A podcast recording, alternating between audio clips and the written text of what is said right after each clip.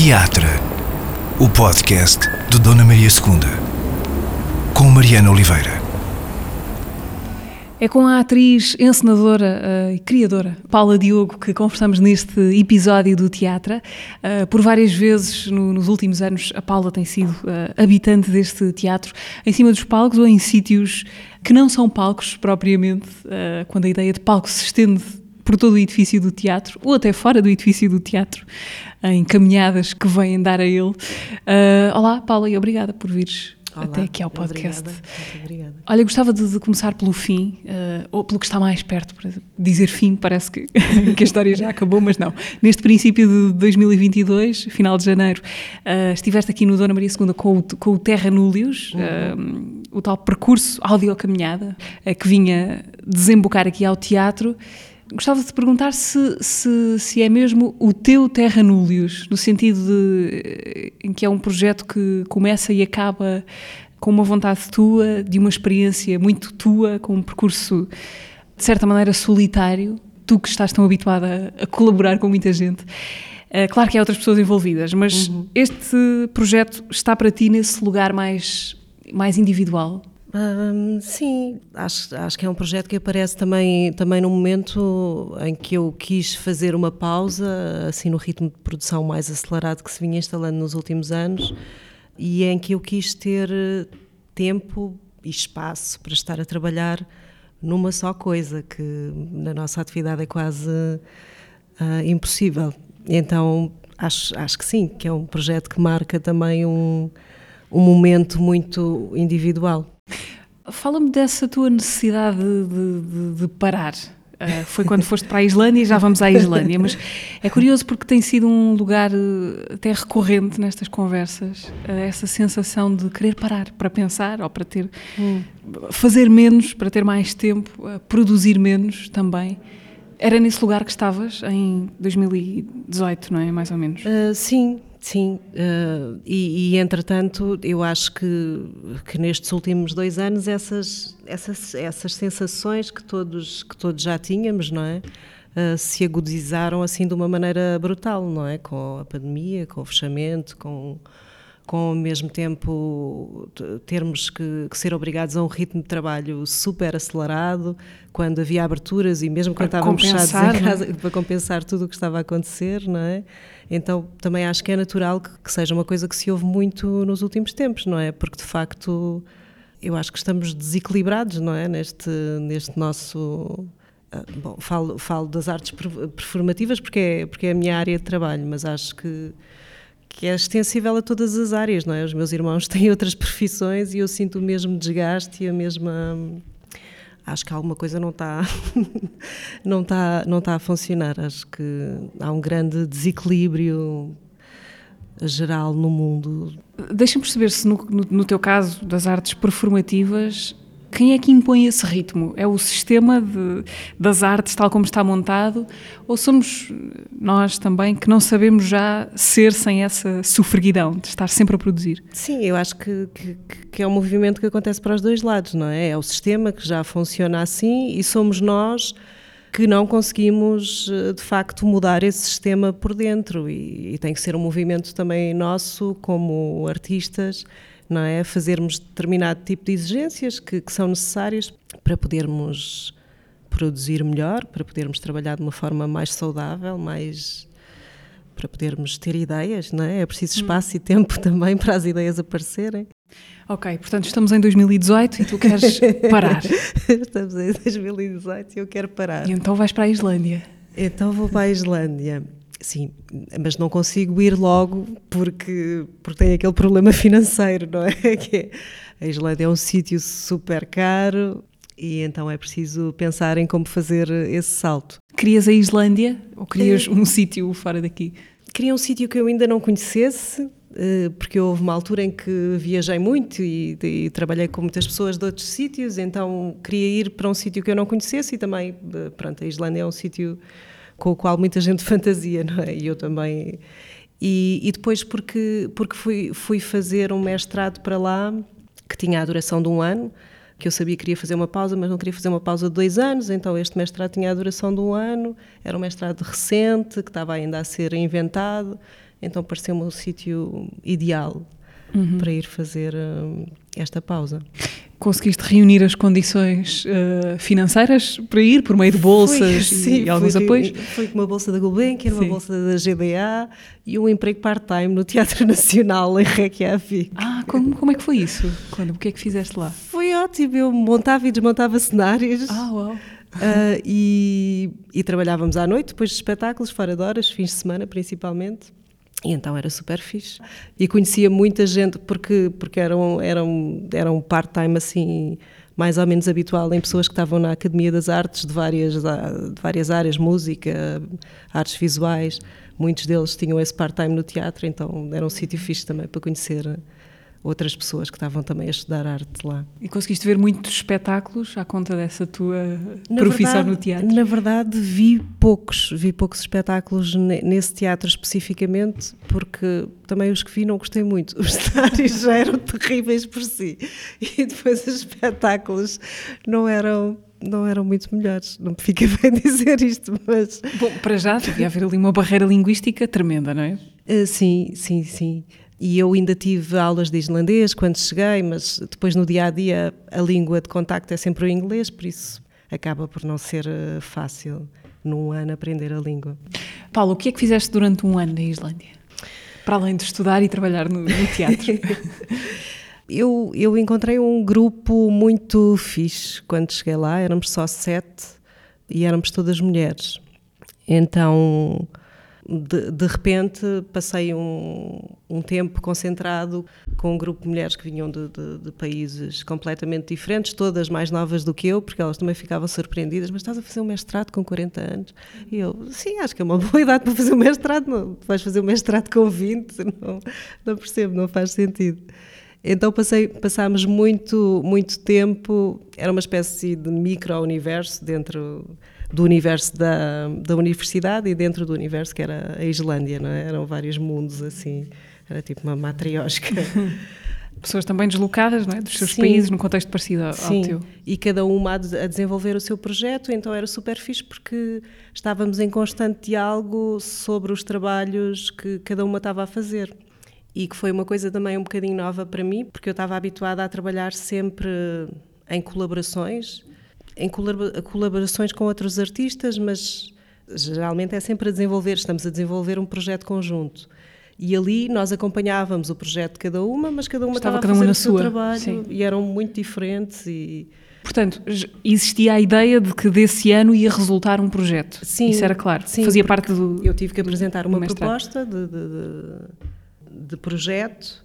Então, a ideia do, do, do mestrado era, durante um ano, estar a desenvolver um, um projeto individual.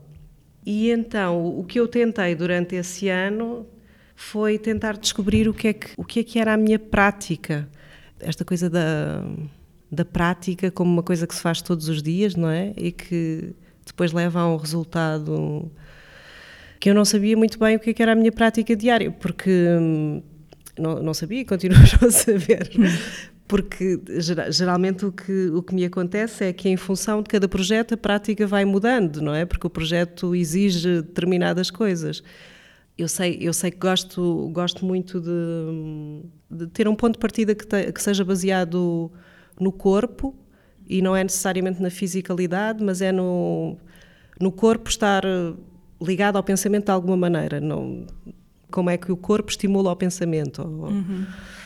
Então eu comecei a pensar o que é que podia ser a minha prática diária para desenvolver aquele trabalho. Então eu passava muito tempo em estúdio e muito tempo a caminhar na rua. E comecei, comecei a achar que se eu podia identificar uma prática que, que, que eu estava a desenvolver ali, era basicamente caminhar e depois chegar a estúdio e escrever sobre o que tinha acontecido durante esses, esses momentos que eu passava a caminhar. E comecei a, a ter isso como prática diária. Portanto, caminhar por Reykjavik e escrever impressões de sim, caminhante. Sim, porque caminhar me deixava muito, muito livre para pensar, cansada também e ao mesmo tempo muito livre na minha cabeça, então isso era, era estimulante de alguma forma para a escrita. Onde é que chegamos à expressão terra núleos? E, e, se puderes explicar o que é que significa este termo? Sim, o terra núleos já ia comigo na mala Sim. Quando, eu, quando eu comecei a viagem, porque eu quando tive de, de fazer, eh, de escrever o projeto, que era um projeto ainda muito geral e que podia mudar eh, quando chegasse lá, eu peguei, eu peguei num livro que se chamava exatamente Terra Núleos, do Sven Lindsvik, acho que é assim que, que se diz, que fala sobre, sobre o processo de colonização da Austrália. E eu queria basicamente confrontar essa, essa história, não é? esse passado histórico, esse, esse acontecimento histórico, com esta ideia de, de uma pessoa que vai, um estrangeiro que vai para um sítio novo queria, queria tentar estabelecer uma ponte sobre, entre esses dois. Então esse livro ia na mala, mas sem eu saber exatamente como é que ia pegar nele. Era um ponto de partida para a reflexão que eu queria fazer. E, e depois também havia esta ideia utópica de vou, vou para um, um, lugar novo, completamente em branco, onde não conheço ninguém, então vamos imaginar que eu podia chegar lá e começar tudo de novo, não é? Nunca é possível. Não é? Nunca Como é possível. É? Já agora a expressão terra núleos é um termo legal? Sim, é um termo uh, legal se em assim, latim, mas... sim, que, que basicamente quer dizer uh, terra de ninguém e era um termo que era utilizado na, pelos colonizadores para chegarem a um sítio, porem uma bandeira e dizer ah, isto não pertence a ninguém, não há aqui ninguém, isto é nosso. Podemos uh, ficar com este, com este pedaço de terra. Portanto, tudo o que fosse declarado terra de ninguém podia ser uh, conquistado, não é? podia ser uh, reclamado. Foste tentar fazer da Islândia a tua terra núleos interior? sim, sim, foi um bocadinho essa, essa proposta sem saber hum, exatamente qual é que ia ser o caminho. O que é que foi mais extremo para, nessa tua experiência da Islândia e de, de Reykjavik, além do, do frio, imagino? eu, eu acho que não houve assim nenhuma, nenhuma experiência extrema. Pronto, há, uma, há uma relação com a natureza que é brutal, não é? O impacto que a natureza tem na nossa vida, no dia a dia, imediata, não é? Porque estamos constantemente em contacto com com, tudo é muito vibrante, o tempo é todo muito presente, a chuva, o frio, o céu imenso, acordar num dia e está tudo cheio de neve, esta iminência dos vulcões também, aparece uma baleia na praia, quer dizer, assim, tudo, está tudo ali. Então isso acho que foi assim a coisa que me bateu de uma maneira mais forte, não é? Ser confrontada com uma natureza tão, tão pujante, tão mas, mas depois, ao chegar lá, também, também fui confrontada com esta sensação de que, de que, de que nós somos todos muito parecidos nas nossas diferenças, não é? E as cidades não são assim tão diferentes, as pessoas não são assim tão diferentes. Mais encasacados ou menos encasacados. Sim. Sim. E depois como é que se transforma essa, quando é que se começa a tornar claro para ti como é que se transforma essa experiência islandesa numa caminhada em Portugal e noutros sítios, até porque aquilo que, que se eh, o, o Terra Núleos tem a ver com o sítio onde se ouve. Uhum. Um, como é que foi esse, chegar a, esse, a este hum, objeto audiocaminhante? Sim, demorou, demorei algum tempo a assumir que era uma audiocaminhada. Um, Começaste a pensar num palco, presumo? Sim, sim. Estava sempre a pensar numa, numa peça de, de de palco e porque eu sou atriz também, então e gosto de representar, então há sempre essa vontade de contar uma história diretamente às pessoas, não é? De estar hum, mas depois muito cedo na, na, no desenvolvimento do projeto as pessoas que, que, que, iam assistir às várias fases e que davam feedback uh, começaram a dizer não, mas eu acho que isto, isto é um áudio, isto é uma peça de áudio, não é uma, uma peça de palco. E eu, quando, quando apresentei, quando cheguei ao formato final lá em Reykjavik, na verdade fiquei dividida entre uma peça, era uma peça com duas partes, que tinha uma, uma parte caminhada junto do mar, porque o sítio, a Black Box onde era apresentada era mesmo próximo do mar, e depois uma segunda parte dentro de, de uma Black Box, onde as pessoas também deambulavam de uma maneira mais ou menos livre, como faziam lá fora, mas que era um espaço instalativo, que tinha, tinha coisas paralelas, tinha, tinha fotografias, tinha vídeos, tinha gravações de áudio, por isso era uma, uma espécie de espelho da, da caminhada lá fora. Era um, uma peça dividida em duas partes. Ah, e, e, o que acontecia também logo nessa, nessa versão era que eu não estava presente, portanto, só estava presente no, no espaço interior, só estava presente em vídeo, em algumas gravações de vídeo. E estava a tua portanto, voz. E era, a relação era sempre só com a voz, não havia, não havia o corpo. E depois, quando, quando voltei para cá, já havia esse formato da, da caminhada e a ideia era manter sempre uma ligação com, com o teatro, manter sempre um um espaço, uma parte da performance que acontecesse dentro do teatro. Eu achava sempre que as pessoas deviam começar a caminhar lá fora, mas acabar no, no teatro. Porque também tinha muito essa ideia, esse desejo de, de, de manter o, o, espetáculo como uma, uma vivência de coletivo, não é? Uma vivência de grupo. Então parecia-me importante manter esse link com o espaço do teatro também.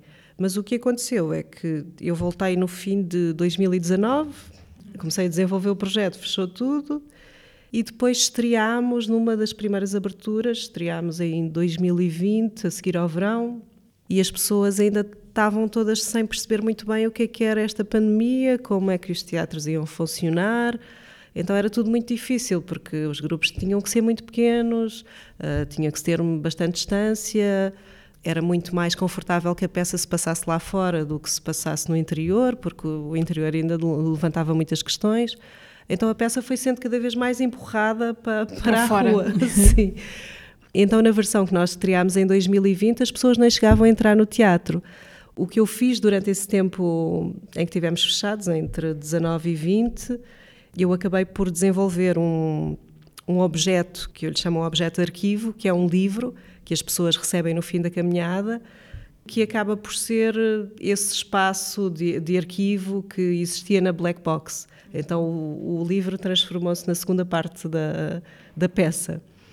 Uh, então em 2020 estreámos a começar uh, ao pé do Lux, ao pé da Poderosa e da Vigorosa, uh, as gruas mais famosas de Lisboa, e a acabar aqui no teatro com a, a, entrega do. As pessoas entregavam o equipamento no final da caminhada e recebiam um livro. Assim, eles só punham o bracinho na entrada da livraria, quer dizer, nem sequer entravam cá dentro. Ainda por cima, porque ainda era, era final de verão, ainda havia também este desejo de estar na rua ao máximo possível. De... Então acabava na praça e as pessoas não chegavam a entrar aqui. O que é que o que é que nos dizes enquanto caminhamos? Consegues eh, simular aqui um pedacinho de, de terra núleos?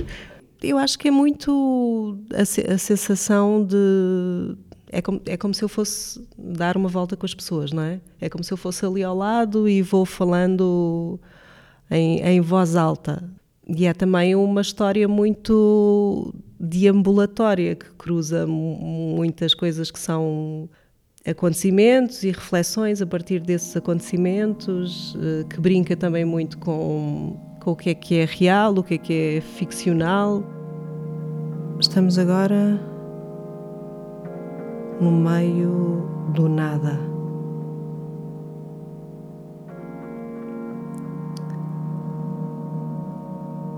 Dependendo da hora do dia, paisagem muda de um imenso deserto de lava para um mar ondulante.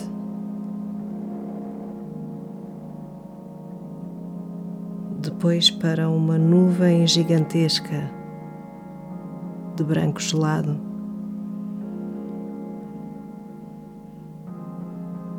Um céu quase rosa e finalmente um negro intenso, sem um ponto de luz a espreitar no horizonte. Perdermos-nos faz parte do caminho, ou pode fazer parte desse caminho. Sim. Não muito, porque temos, é preciso chegar ao teatro, não é? Sim, sim, mas é, mas é também uma proposta de que as pessoas se percam durante algum, algum tempo.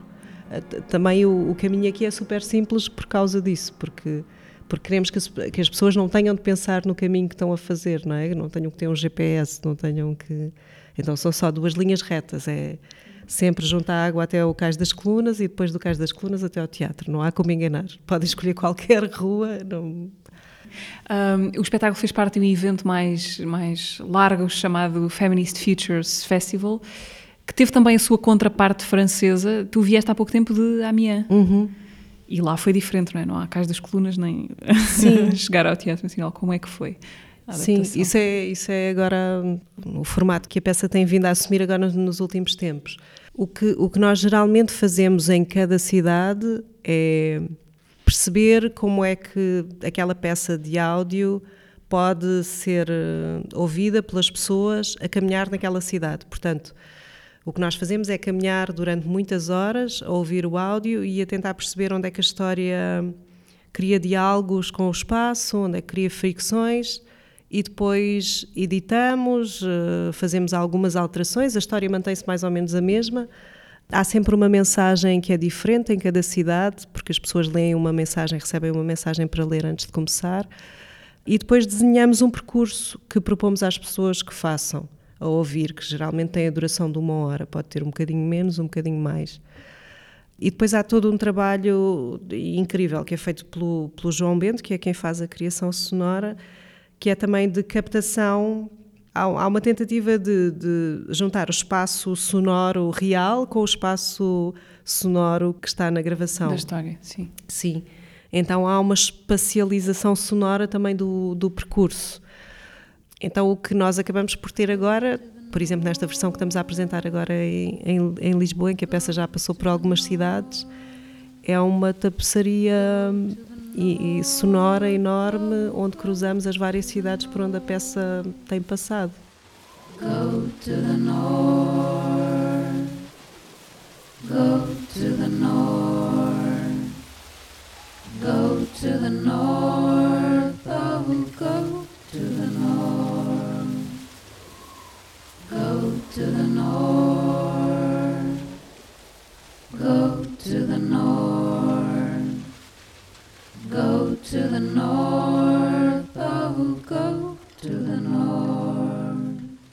Falar destes eh, futuros feministas, a propósito do, do festival, uhum. onde o Terra Luz se inclui, eh, leva-me a outro lugar por onde também andaste este ano, um lugar espacial chamado Celestial Bodies. um, foi o primeiro encontro internacional de mulheres criadoras nas artes performativas, aconteceu em Portugal. Uhum. Um, o que é que são os Celestial Bodies? Uh, Celestial Bares é um projeto muito embrionário ainda e não sabemos até que ponto é que ele se vai repetir, mas nós queremos que ele aconteça todos os anos. Então, isto foi a edição de arranque. Quando eu acabei o mestrado, em, em 2019, nós tínhamos, temos que apresentar as peças, não tínhamos que ap apresentar as peças de cada uma, e nós optámos por criar um evento, criar um festival, uma plataforma onde pudéssemos criar também uma rede de entreajuda para que as peças não fossem apresentadas sozinhas, mas que fossem criadas no contexto uh, de um evento maior que partilhava os mesmos, os mesmos princípios. Então criámos esta, este Celestial Bodies, que foi assim, podemos dizer, a edição zero. Portanto, com esse teu grupo que sim, conheceste na Islândia. Sim, com esse, esse grupo com mais seis, uh, seis artistas. E a nossa ideia era que a partir daí, todos os anos, em cada um dos países com os quais nós temos relações, que este projeto pudesse circular como um satélite e que pudesse criar ligações com artistas locais que de outra forma nós não teríamos a oportunidade de conhecer. Então também criar uma rede de mulheres artistas, nesse, neste caso, que, que se conhecem, não é? Porque uma, uma das coisas, nós, nós éramos por acaso um grupo de mulheres, mas uh, uma das coisas de que falámos também era da ainda da, da falta de, de, equilíbrio que existe entre a visibilidade que é dada a artistas de, de homens e artistas mulheres, então também se isso é necessário ainda ou não, não é? E depois começámos... E é necessário. Sim, e, sim. e achámos que sim. E depois começámos também a desviar-nos, se calhar, eh, mais da questão do, do, do género e a pensar, se calhar, que é um encontro que, que no futuro não será exclusivo para mulheres artistas, porque se calhar o feminino não é, não é aquilo que nós tomamos como prioritário, mas se calhar neste caso faz-nos mais sentido defender princípios feministas de, de inclusão, de, de grupos que têm menos visibilidade e então acho que, acho que o projeto também está, está em mutação. Mas a, a edição do próximo ano, em princípio, vai acontecer em Itália e este ano foi super difícil fazer a primeira, porque trazer artistas estrangeiros nesta fase é, é de loucos, mas, mas conseguimos. Foi então, possível. sim, Uhum. sim. E tivemos um grupo de artistas portugueses super, super fixe, que juntou a Gisela Casemiro, a, a Vânia do Telvaz, a Isabel Zoá, a Maurícia, a Barreiro Neves, a, a Rafaela Jacinto, não me quero esquecer de ninguém, Lígia Soares, o projeto Rama em Flor, o projeto Rama em Flor. Falámos do, do Terra Núleos. Se eu te perguntar por outros espetáculos ou passagens marcantes que tenhas tido aqui no Dona Maria II, o que é que te vem imediatamente à, à memória? Bom, eu diria assim de, de, de projetos fora da caixa seria o Tyrannosaurus Rex do, do Alex Cassal, que trabalhámos muito nesta sala onde estamos agora. Aliás, o espetáculo também passava por esta sala. Sim, exatamente. Havia uma cena que, que acontecia aqui. Mas, mas eu tenho a sensação que tenho uma relação maior com o teatro uh, fora do, do, do contexto da, da, representação do que. Não sei, tenho mais Como uma. espectadora? Sim, tenho mais uma memória de, de, de, estar sentada no público ou mesmo de andar pelos corredores do que, do que estar no palco a representar no Dona Maria. Uh, já fiz algumas peças, mas uh, de facto não, não, não pisei o palco muitas vezes aqui. Deixa-me falar, eu gostava muito de falar desse, desse espetáculo em particular, do Tiranossauro, do Tiranossauro Rex, procedimento básico de memorização e esquecimento. Uh, Estreou-se aqui em 2017, texto e encenação do, do Alex Cassal. Quando há bocadinho falávamos de, de ocupar espaços uh, dentro do, do, teatro, era deste espetáculo que me lembrava, porque ele fazia-nos percorrer o edifício, era também uma caminhada, Conhecer, não é? Sim. Um, ao encontro dos atores e dos fragmentos de, de, de, história ou de versões da história, da mesma história pois que eles havia tinham. Isso, sim. várias versões da mesma história. Sim. sim. Mas também para vocês havia ali uma logística desafiante, ou não? Porque tinham de estar uh, a interpretar às vezes personagens diferentes em sítios uh, diferentes. Do... Sim, nós tínhamos, nós tínhamos basicamente, eu acho que era duas histórias cada um e ocupávamos um espaço cada um. Então fazíamos várias vezes as duas histórias, já não me lembro quantas, não sei se eram quatro, se eram cinco. Mas sim, eu lembro-me que tinha duas, duas histórias completamente diferentes e, e, tinha que mudar de uma para a outra assim muito, muito rapidamente. E tudo muito cronometrado, porque as pessoas sim, estavam em circulação. As pessoas não, chegavam, não eu sabia atrasar, que sim, sim, numa determinada altura tinha que acabar, por isso também não podia esticar muito, não é? Tinha que controlar mais ou menos o tempo. De tal maneira que, que, que imaginando duas pessoas que vinham juntas ao teatro, uh, entravam juntas no teatro, mas saíam tendo cada uma Sim. delas visto um espetáculo diferente, Exatamente. porque cada uma percorria um, um percurso, um espaço. Isso era um muito bom diferente. ouvir as pessoas a falar sobre Sim. isso a seguir.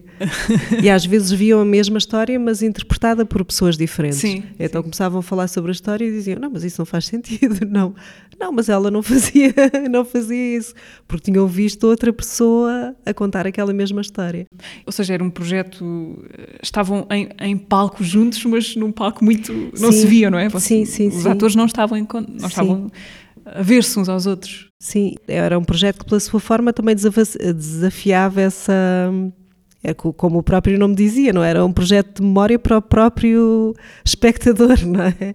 De tentar, de tentar juntar bocados de, de uma história, de não conseguir falar, falar com, sobre essa história com outra pessoa que ia ver o espetáculo com ele, não é? Porque nunca era como, é como a memória, não é? Como quando temos um irmão e nos lembramos de versões diferentes do mesmo acontecimento, não é? E, não, não há um mais verdadeiro que e outro. não há é? um mais verdadeiro do que outro, sim.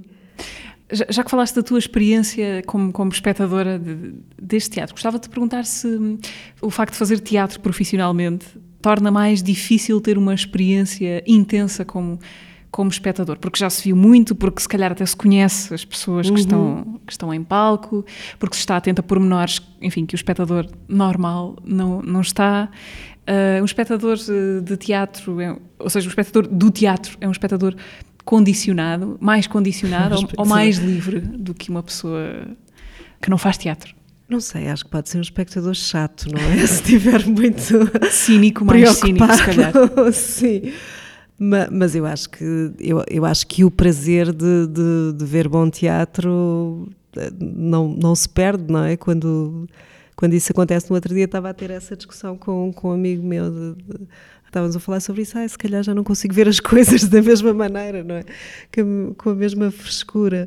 Mas eu acho que não, acho que quando há um espetáculo bom, é? Aquela sensação de ter uma emoção estética brutal acontece raramente, mas continua a acontecer. Eu espero que continue, senão, senão eu fico muito triste. Uh, o teu caminho em direção ao teatro ou às artes do palco começa, começa onde? E, e tanto quanto consegues perceber isso em ti, começa porquê? Eu, eu, eu, consigo identificar o, o, momento em que tomei essa decisão, uh, assim... Há um momento eureka? Uh, sim, eu, eu, sempre gostei muito de escrever e de ler, portanto, quando cheguei ali ao 12 segundo, uh, tinha de fazer um curso a sério, não é? Então uh, fui para a clássica, estudar línguas e literaturas modernas, fiz só o primeiro ano, português e espanhol, e, e ao mesmo tempo comecei logo a tentar entrar no conservatório. Isto porque eu já tinha feito um curso de teatro, e tínhamos criado uma associação juvenil, na altura uma associação juvenil, que depois virou uma associação cultural, que, que agora é o Teatro Praga. Uhum. Então nós já trabalhávamos juntos, alguns de nós, era um grupo imenso na altura, alguns de nós já tinham entrado no conservatório e os que não tinham entrado estavam a tentar entrar. E eram tudo pessoas que já vinham de outros cursos, que estavam a estudar outras coisas, mas que tinham essa vontade de fazer eh, teatro profissionalmente. Então o mais difícil foi convencer o meu pai, mas a partir do momento em que eu entrei para a escola de, de teatro... a ir para o conservatório. Sim, sim, a fazer essa, essa mudança.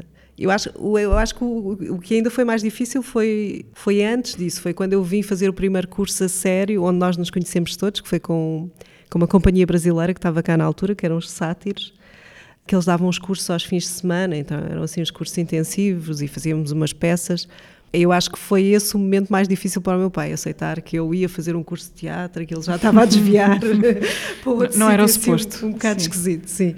Por isso, quando eu entrei no conservatório, ele já aceitou sem nenhum. porque eu já fazia teatro à noite, todos os dias, por isso. Portanto, tu estás na, na fundação do Teatro Praga, nesse ano de 95. Em 95. Uhum. Sim. Como é que se conhecem? Tem a ver com esse curso? Com esse, sim, com esse curso? sim, sim. Assim, a, a maior parte de nós uh, que, que, estiveram na Fundação conheceram-se nesse curso e depois foram-se juntando outras pessoas que fomos conhecendo mais tarde noutros sítios. Como é que foi esse tempo para ti? Era assim o tempo da, da grande descoberta?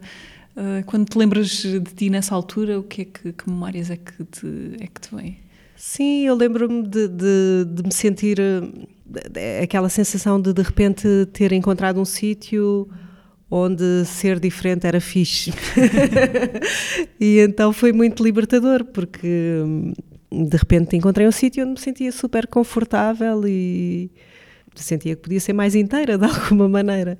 E depois também gostava muito desta do ritmo que nós tínhamos na altura, que se eu tivesse agora morria, é? que era aulas de manhã, depois, eu morava em Queluz, portanto havia, havia uma série de nós que morava por ali, Amadora, Queluz, Cacém. Então, essa coisa de, de, ficar o dia todo em Lisboa, desde manhã até à meia-noite, depois apanhar o último comboio, ir, depois voltar outra vez de manhã. Então, gostava muito também desse ritmo, dessa atividade. E, e para mim, para mim foi, foi muito, muito bom, muito libertador. E, e sentia que fazia parte de alguma coisa, não é? Uh, tu, tu, tiveste depois outras temporadas uh, formativas fora de Portugal. Sim. Um, uma delas em Berlim, foi com os, com os Gob Squad, uh, uma companhia de artistas uhum. alemães e ingleses, e ingleses. que já passaram algumas vezes por Portugal sim, também. Sim, sim. Como é que foi esse período? Como é que vais parar na Alemanha? Quando, quando acabei o conservatório, queria perceber o que é que se fazia lá fora, então havia dois grupos que eu gostava muito, que eram o Stirred Angel e, o, e os Gob Squad Então comecei a escrever a uma data de pessoas a perguntar: posso, posso ir fazer de stalker durante os tempos? Vou para aí fazer uma assistência. O que é que já tinhas visto dos Gop Squad, por exemplo? Dos Gop Squad tinha visto um espetáculo, tinha visto o Super Night Shot, uma altura que nós fomos com a Praga fazer um, um espetáculo numa galeria em Inglaterra, em Londres, e estava a acontecer um festival que acho que era o Lift, hum, tenho certeza e, e, nós vimos uh, esse espetáculo e vimos outro espetáculo também dos Force Entertainment, então ficámos. E então falei com eles e eles foram super uh, acessíveis. E então pedi uma bolsa, pedi mais uma bolsa, pedi uma bolsa ao Centro Nacional de Cultura, que era uma bolsa muito pequenina, mas que, que deu para ir. E tive a assistir uh, ao processo de ensaios do, do Kitchen, que eles depois trouxeram cá a Lisboa à Cultura Gesto, bastantes anos depois. Mas eu nunca tinha ido a Berlim, então foi incrível descobrir Berlim com eles e a Vox Buna e foi... Quanto tempo estiveste lá? Eles trabalhavam por eh, em períodos separados, não era um, não era um processo seguido. Então eu fui a Berlim pelo menos umas quatro vezes uh, e eram sempre períodos de um mês, mais ou menos, três semanas. Mudou a tua maneira de ver o teatro, trabalhar com uma. Tem alguma coisa a ver com os Praga, os Gop Squad também, de certa maneira, no modo desassombrado de olhar para o que pode ser o teatro? Sim, eu identificava, eu identificava muito um, um estilo de representação que, de que eu gostava, que era, que era uma relação direta com, com o espectador, esta, esta linha tenue também de, de o que é que é a personagem, o que é que é o ator, não é? Que é... E depois um sentido de humor muito, muito, muito específico. E acho que era, eram coisas que, que também nos interessavam na altura. Itália. Itália. Antes ou depois de Berlim? Eu acho que foi, eu acho que foi depois. Já não sei. Já, não, foi, foi. Acho que começou antes, acabou depois, porque foram também períodos diferentes em Itália porque hum, a relação com a Itália começou com a École de Maître, que eu fui fazer em 2006, acho eu. E nesse ano o nosso mestre, o nosso maître, era o António Latella. E aí também conheci um grupo de atores incrível que se deu super bem. Fizemos um espetáculo com o Latella que apresentámos cá. E depois, entretanto, ele hum, foi nomeado diretor artístico de, do Teatro Novo, em Nápoles, e convidou-me. Ele queria fazer uma companhia de repertório, estava a juntar um grupo de atores, um grupo de dramaturgos, um grupo de encenadores, e convidou-me para fazer parte desse grupo de encenadores. Então fui encenar duas peças nessa com a direção artística dele. Eu acho que isto já foi em 2010 para aí. Então, sim, aí, aí tive, tive mais tempo, foi uma, uma relação mais longa. Nunca tiveste vontade de deixar ficar mais tempo por estes sítios por onde tens passado? Eu acho que nunca houve assim um sítio que eu tivesse pensado, ah, podia, podia ficar a viver aqui. Se, sempre tive muita, muita vontade de manter uh, o contacto com, com Portugal e voltar com, à base. Sim. Mas precisas da viagem? Eu acho que sim acho que sim, de vez em quando acho que preciso. E às vezes nem percebo que preciso até estar lá outra vez. Estar lá, nesse sítio sem lugar, que é a viagem. Uh, Paula, estar noutro sítio, não é? Sim.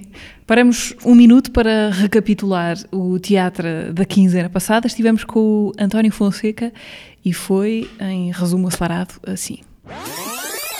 Eu não ensino absolutamente nada, eu, eu provoco. Digo, olha isto, olha aquilo Olha este problema, olha aquele, já pensaste nele? O público ri-se sempre, quase nervosamente de si próprio. Ah, o ele é assim?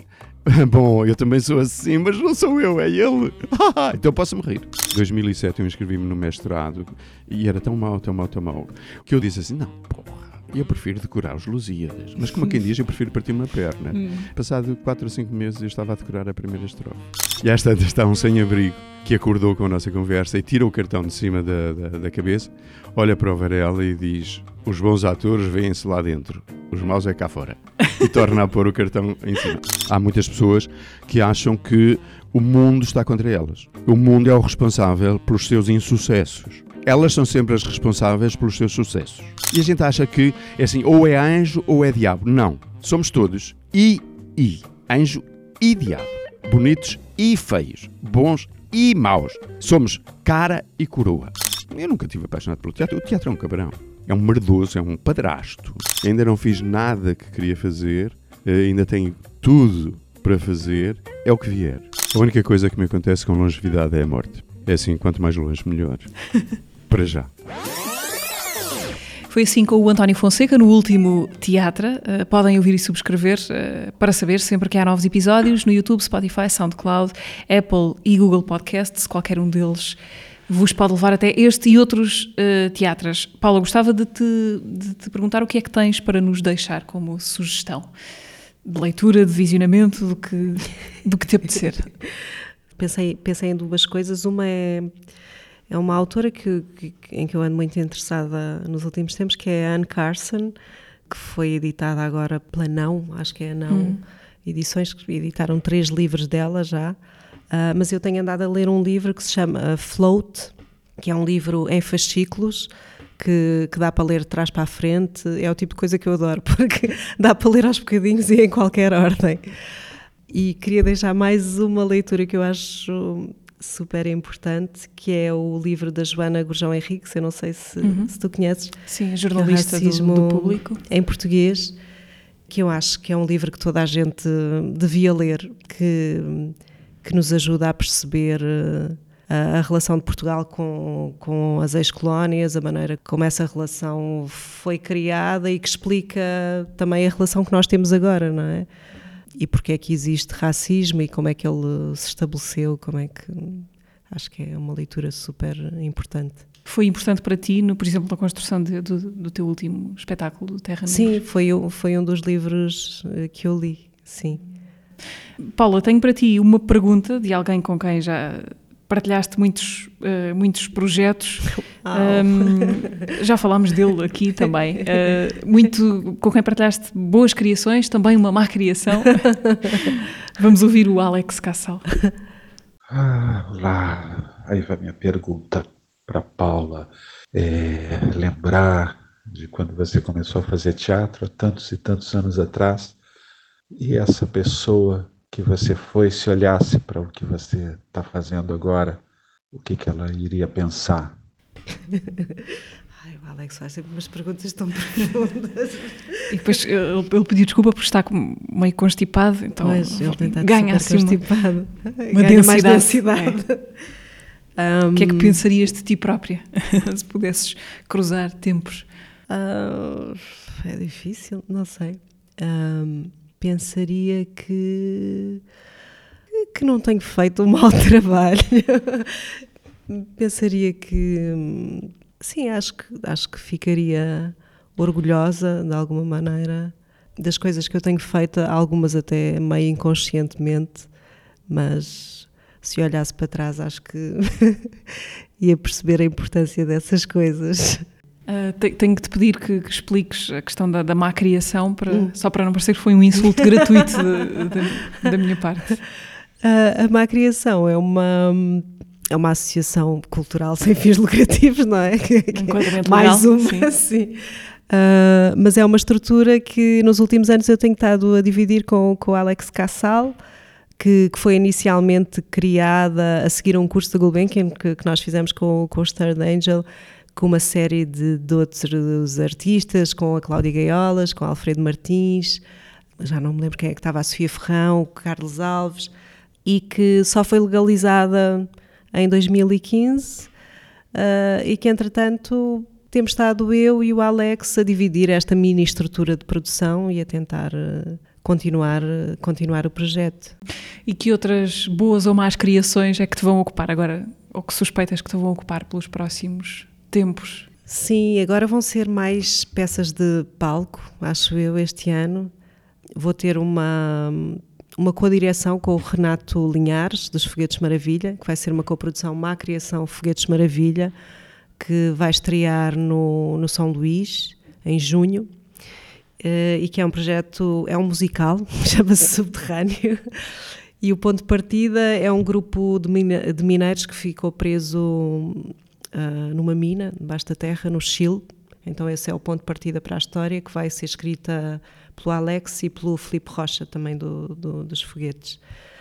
E depois, mais tarde, no ano, em setembro, se tudo correr bem, se eu conseguir manter este ritmo, uh, tenho uma co colaboração com a Lígia Soares, que é uma pessoa também, também que eu conheço há muitos anos e, e que eu admiro imenso. E estamos a fazer um projeto que também tem o nome, também tem o um nome parecido, chama-se Underground. Uh, mas que começou por ser uma reflexão sobre o que é que se esconde debaixo do, do chão sobre o qual nós caminhamos, mas, mas que agora está, está mais uh, na relação que nós temos com objetos aparentemente inúteis. Então andamos por aí agora. Uhum. Uh, mas a ideia é usar o TBA como um, um depósito temporário. E no fim do ano um solo, uma peça de, de palco a solo, acho eu. À volta de quê? Já sabes, ou já podes dizer ou não? Ainda é cedo. O, o ponto de partida são, uh, são umas filmagens que, que eu fiz quando ainda estava na Islândia, vestida com uma roupa de mulher maravilha, a caminhar na paisagem islandesa. Eu fiz essas filmagens em 2018 com a Elsa Mencagli, porque queria usar isso para, para um projeto, para este, para a Terra Nulis, mas depois acabou por ser outra, seguir outra direção. Então vou voltar a esses materiais e vou. Não sei o que é que faz uma Mulher Maravilha a caminhar na paisagem islandesa. Mas parece-me uma ótima imagem para terminarmos.